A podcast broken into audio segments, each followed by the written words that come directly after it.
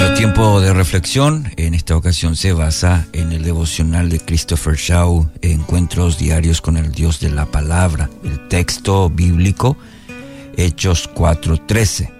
En esta versión, al ver la confianza de Pablo y de Juan, y dándose cuenta de que eran hombres sin letras y sin preparación, se maravillaban y reconocían que ellos habían estado con Jesús.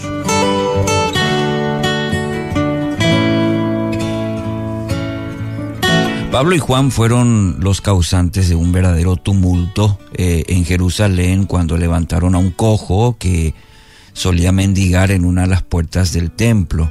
Y la explicación de este suceso eh, que Pedro eh, proveyó provocó la conversión, mejor dicho, de cinco mil hombres aún no terminaban de ministrar a estas personas y sin embargo cuando el capitán de la guardia del templo junto a, algunos de los sacerdotes se los echaron encima y los arrastraron hasta la cárcel. Al día siguiente fueron interrogados y demostraron la misma convicción que habían evidenciado frente a las multitudes. Los gobernantes, ancianos, escribas y sacerdotes, en medio de quienes estaban, no pudieron evitar una sensación de asombro cuando escucharon a los argumentos de Pedro y de Juan. ¿Cuál es el motivo por el que quedaron maravillados? Según el testimonio de Lucas, fueron dos los elementos que causaron ese fuerte impacto en las mismas personas que lo acusaban. El primero, el primero fue la confianza de estos dos apóstoles. La palabra en griego indica la firme disposición de avanzar por un camino sin importar los riesgos o el costo que pueda implicar dicha decisión. Y cuando uno lee todo el texto, siente esto, eh, percibe esto en el texto, esta actitud de Pedro y Juan, una convicción firme, inamovible diríamos, ¿verdad? Eh, se trata justamente de, de esa combinación de una actitud de franqueza con valentía.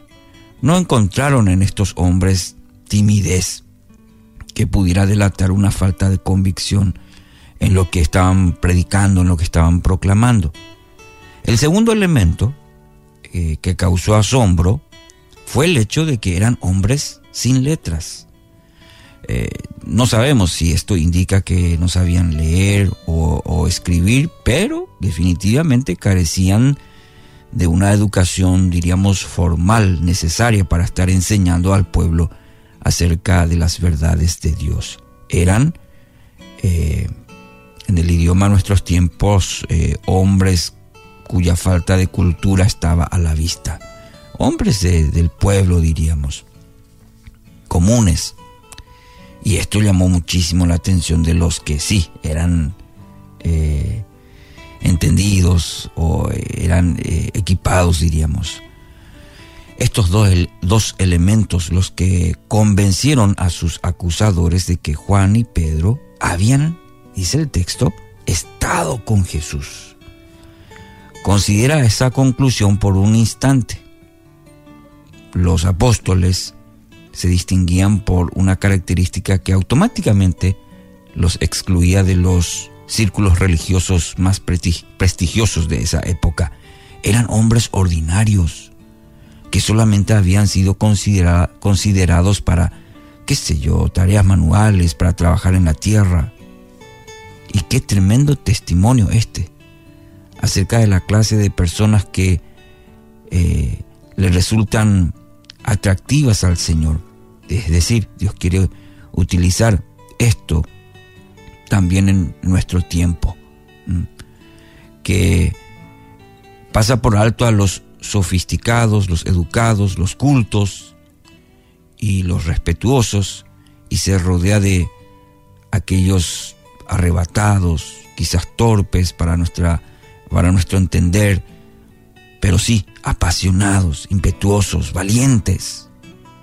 Con ellos puede el Señor implementar su visión de establecer una iglesia, una iglesia pujante, victoriosa sobre la faz de la tierra. Y este es un ejemplo claro de cómo Dios obra. Eh, me refiero al caso de Pedro y de Juan. Entonces, mi querido oyente, debemos volver a examinar nuestra experiencia espiritual, que a veces es tan prolija, eh, ordenada, y preguntarnos si no estamos necesitados de una pequeña revolución.